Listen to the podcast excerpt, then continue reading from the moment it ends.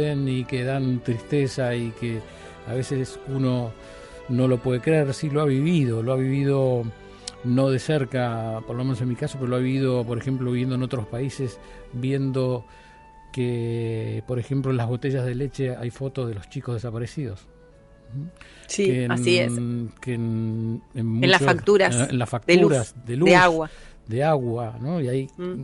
hay campañas mundiales para por estos chicos que desaparecen en, en todas las sociedades del mundo y en todos los países. Y hoy es el día, dice, del Día Internacional de los Niños Desaparecidos. Así es, en realidad fue ayer, pasó un poco desapercibido por el tema del feriado, por eso para nosotros este, era importante poder tratarlo hoy. Bueno, esta eh, iniciativa que se lanzó en 1998 eh, y de esta manera eh, se trata de tomar conciencia de lo que de lo que ocurre en el mundo. No es un tema local, no es un tema que no nos toque a nosotros, este, nos toca desde todo punto de vista porque lamentablemente cada vez nos enteramos de, casos de, niños que desaparecen, de más casos de niños que desaparecen y queremos saber de, de qué se trata esto, cuándo un niño se considera desaparecido cuándo comienza la búsqueda, hasta cuándo se sigue una búsqueda, todas estas cosas que nos preguntamos cuando ocurre un hecho este, y que después de repente parece que, nos olvidamos del tema. Por eso no queremos olvidarnos. Martín Giovio, él es director de Red Solidaria, precisamente eh, por, por, el Día Internacional del Niño Desaparecido. Hola Martín, muchas buenas tardes, quise decir. Está Santiago Pondesica, aquí Gisela Larsen. ¿Cómo estás? Hola Gisela, hola Santiago, muchas gracias por, por el llamado y por el espacio. ¿Cómo estás Martín? Contanos, Martín, ¿a qué eh, se considera un niño desaparecido? ¿Cuándo consideran que un niño está desaparecido?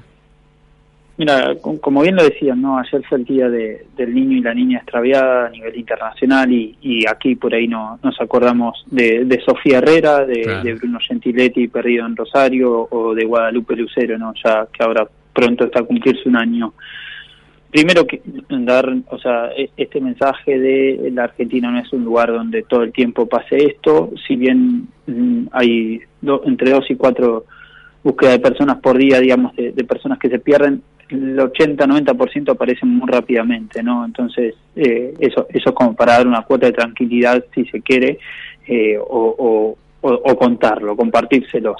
¿Me, repetís eh, ese dato? Publicó un, un Twitter, ¿eh? La razón de mi renuncia es sencilla. No podemos entregarle al kirchnerismo el Tribunal de Cuentas de manera vitalicia a cambio de un par de cargos para juntos. Esto es buscar privilegios a espaldas de la gente, así, más que halcones o palomas, parecemos pavos reales. Vamos a hablar con quien escribió este tuit y aparte nos puede informar, sabe mucho de la política y está ahí ¿eh? ¿En dónde está? En el Senado de la provincia de Buenos Aires. Así es. Joaquín de la Torre, le vamos a dar la, bienvenida. Muy buenas tardes. Santiago y Gisela te saludan. ¿Cómo estás?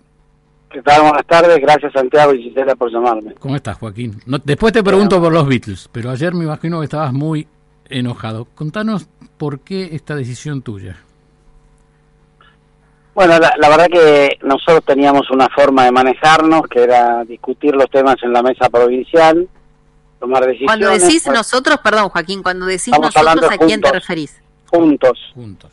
Juntos. Juntos tenía la, una forma de manejarse, que era tomar decisiones eh, en la, mesa provincial, donde por ahí las decisiones no eran las que a uno le gustaban, pero uno tenía un marco y, y y en esta semana o la semana pasada, no sé, se tomó, tomaron la decisión algunos de la mesa de transmitirle al gobierno provincial que iban a acompañar el nombramiento de Federico Tea como presidente del, Tribunal de Cuentas sin poner el tema en debate, sin avisar, sin, discutir el tema en, la mesa, digamos. O sea, tomar decisión en forma unilateral, digamos, o bilateral, porque en realidad fueron el PRO y el radicalismo. Esto te llevó, te llevó a la decisión de eh, dimitir a la vicepresidencia segunda de la Cámara Alta Provincial. claro, porque ese cargo, que es un cargo, digamos, de, honor, digamos, de, representación, mm. es un cargo que tiene que ver con esa mesa y bueno, yo creo que, claramente si esa mesa no, no, va a seguir funcionando o no va a tener las facultades que, que tenía antes, eh, tampoco es justo que yo, yo tenga o detente ese cargo. Joaquín, ¿y, ¿y, qué pasa en, en Juntos de la provincia? Eh, ¿por, ¿Por qué crees que se llevó esta negociación con el gobierno provincial? por debajo de la mesa, por decirlo así, ¿no? Si, vos bueno, yo creo... ¿Es parte de la grieta? No, yo creo que, a ver, nosotros tenemos, teníamos como una, una decisión que es darle al gobierno provincial aquellas herramientas que se necesitan para gobernar, el presupuesto, el endeudamiento, el consenso fiscal, algunas herramientas que nosotros entendemos que, que, que, hay que darle a los oficialismos porque la gente los elige para gobernar. Mm.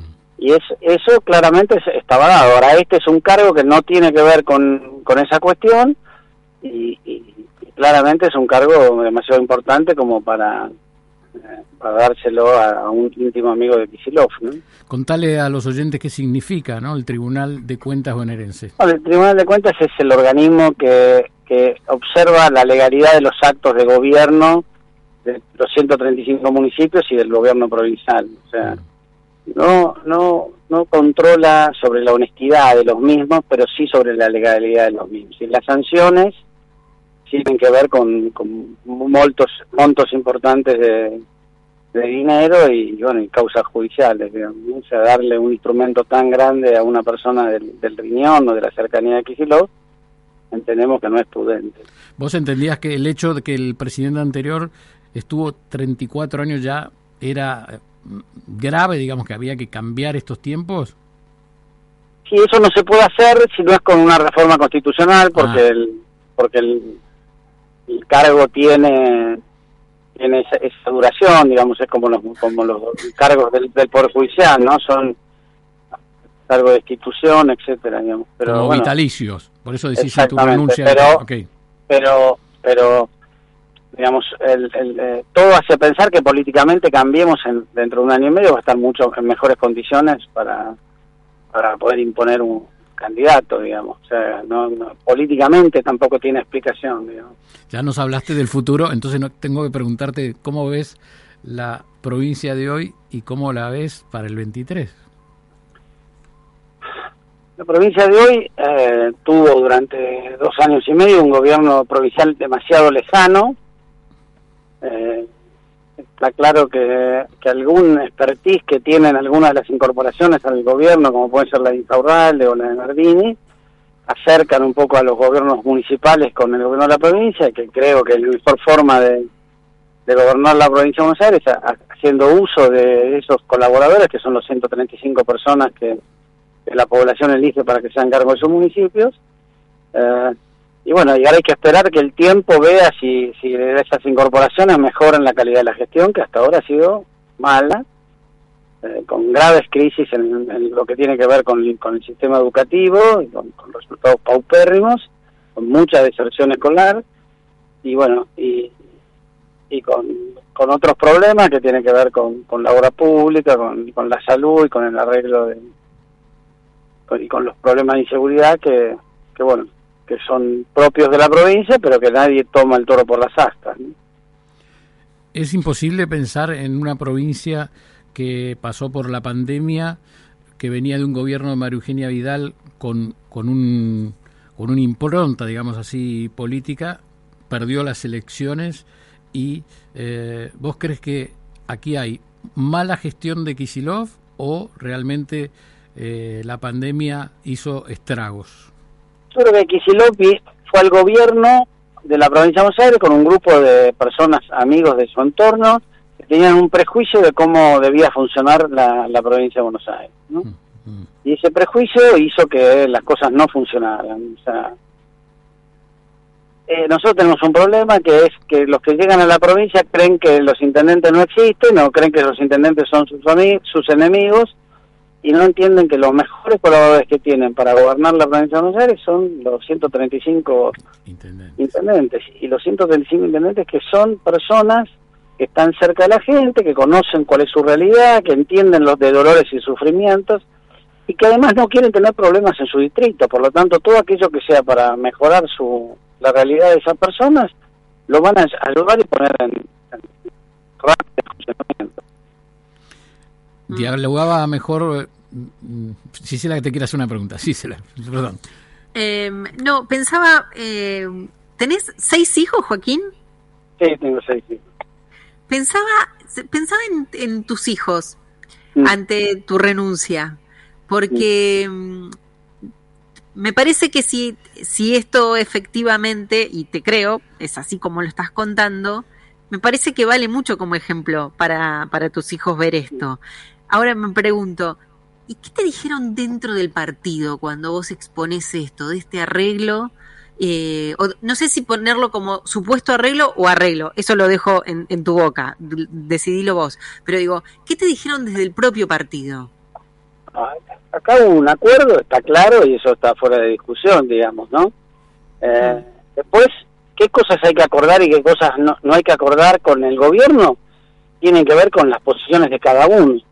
Eh, quiero decir, creo que con el gobierno hay que acordar de darle las herramientas que le permitan gobernar, ¿está bien? Y, eso lo hemos hecho y lo seguiremos haciendo porque entendemos que cuando nos toque gobernar nosotros deberemos eh, reclamar con con, con esa misma en esas mismas condiciones eh, la oposición esas herramientas eh, ahora una cosa es lo que nosotros entendemos que debe ser parte de un acuerdo y otra cosa es lo que entendemos que excede un acuerdo normal que tiene que haber entre el, gobierno y la oposición. Para para la política es diálogo la política es acuerdo pero antes que todo antes que esas dos cosas la política es convicción. Y nosotros lo que no podemos hacer es con los con, con esa segunda parte que es el acuerdo con la o el diálogo, lo que no podemos hacer es poner en riesgo nuestras convicciones. Mm. ¿Está bien? Entonces, mm. ese es un tema. Ahora, eh, mis hijos eh, me vieron gobernar durante 12 años San Miguel y, y ellos eh, han sufrido y sufren, por supuesto, la presencia de su padre en, en, los distintos gobiernos, en, aquel momento le tocaba más de cerca, ahora lo ven más lejano, pero bueno, se pobres se han acostumbrado a vivir con esto y, y creo, como así como yo estoy orgulloso de ellos, ellos están orgullosos de mí. Bueno, pero ahora con esto que vos hiciste, quedó a la luz algo que si vos no hubieses renunciado, poca gente se hubiese enterado, solamente quienes te rodean del, este, del partido, quienes están en la Cámara y periodistas que hubiesen visto quizás este, este movimiento, pero el resto de la gente no se hubiese enterado. Por eso te pregunto, ¿y cómo reaccionó el partido? El partido... El... Ha sido, bueno, con mucho, un montón de gente con mucho cariño, un montón de gente con mucho cariño, un montón de gente del espacio con, con valoración, eso está publicado en las redes. Hmm. Eh, y la verdad que persona que, que, respeto, hoy justo es el cumpleaños de, Esteban Bullrich, eh, y que y él salió a respaldarme con, mucha fuerza así que bueno no puedo pedir más más respaldo que ese digamos que me parece que es mm. una persona a la cual admiro y, quiero y, y, la cual tenemos una gran amistad digamos también Federico Pinedo y otras personas que, me han salido a acompañar y algunas en voz alta otras en voz baja mm. pero bueno eh, no no no creo, o sea, perdón, creo que esto tiene que ver con, con buscar un fortalecimiento de juntos, no de una debilidad. Digamos, las discusiones y, y, la intención de esto fue eh, marcar una presencia, decir no todos pensamos lo mismo, sino hay algunos que pensamos distinto y a partir de ese pensamos distintos eh, eh, darle sentido a un montón de gente que por ahí se estaba desilusionando. ¿Juntos va a ir a una interna, Joaquín? Sí, yo creo que la interna del año pasado fue un, fue un proceso muy virtuoso, que amplió la base de votantes de Juntos y que, que claramente va, va en ese proceso y, además hoy digamos, creo que lo primero que tenemos que hacer es elegir la hoja de ruta, decir qué va, o sea, ponernos de acuerdo en qué vamos a hacer cuando lleguemos al gobierno, cómo vamos a hacer y cuándo lo vamos a hacer, y una vez que tengamos esa hoja de ruta, donde todos estemos de acuerdo y nos podamos mirar los ojos y decir, este es un compromiso eh, muy importante, porque lo que no se lo que no se puede hacer es el papelón que están haciendo ahora peleándose entre la, vicepresidenta y el presidente. Entonces, ese compromiso, firmarlo, y una vez que eso esté firmado y estemos todos de acuerdo y, nos podamos mirar los ojos, después, como segundo paso, habrá que ver quiénes son las mejores personas para ejecutar ese camino. No voy a ser muy original como periodista. ¿Joaquín de la Torre va a ser candidato a gobernador?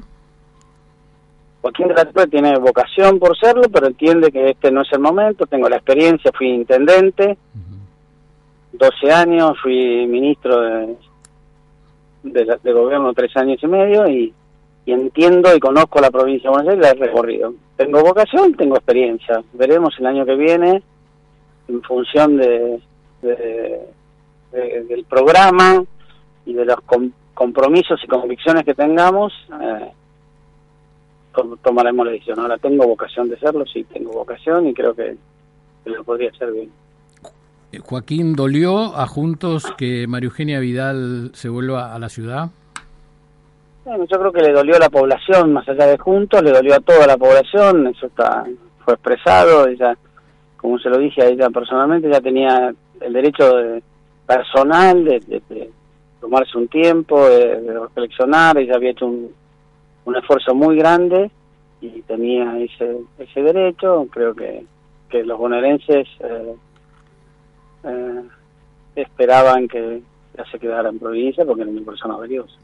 Como referente del peronismo republicano con amplia experiencia en la política, nos queda un año y medio de este gobierno. ¿Cómo ves que puede llegar Alberto Fernández y qué necesita para, para sostenerse en el cargo?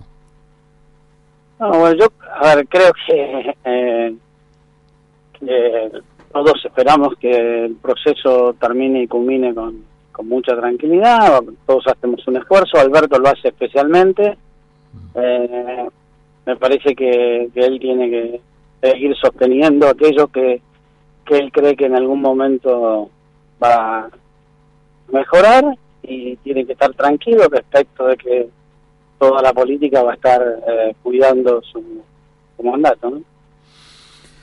Joaquín de la Torre, un placer charlar con vos. ¿eh? Te mandamos no, muchas gracias a ustedes. Un abrazo.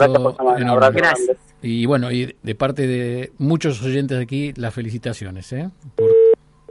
Bueno.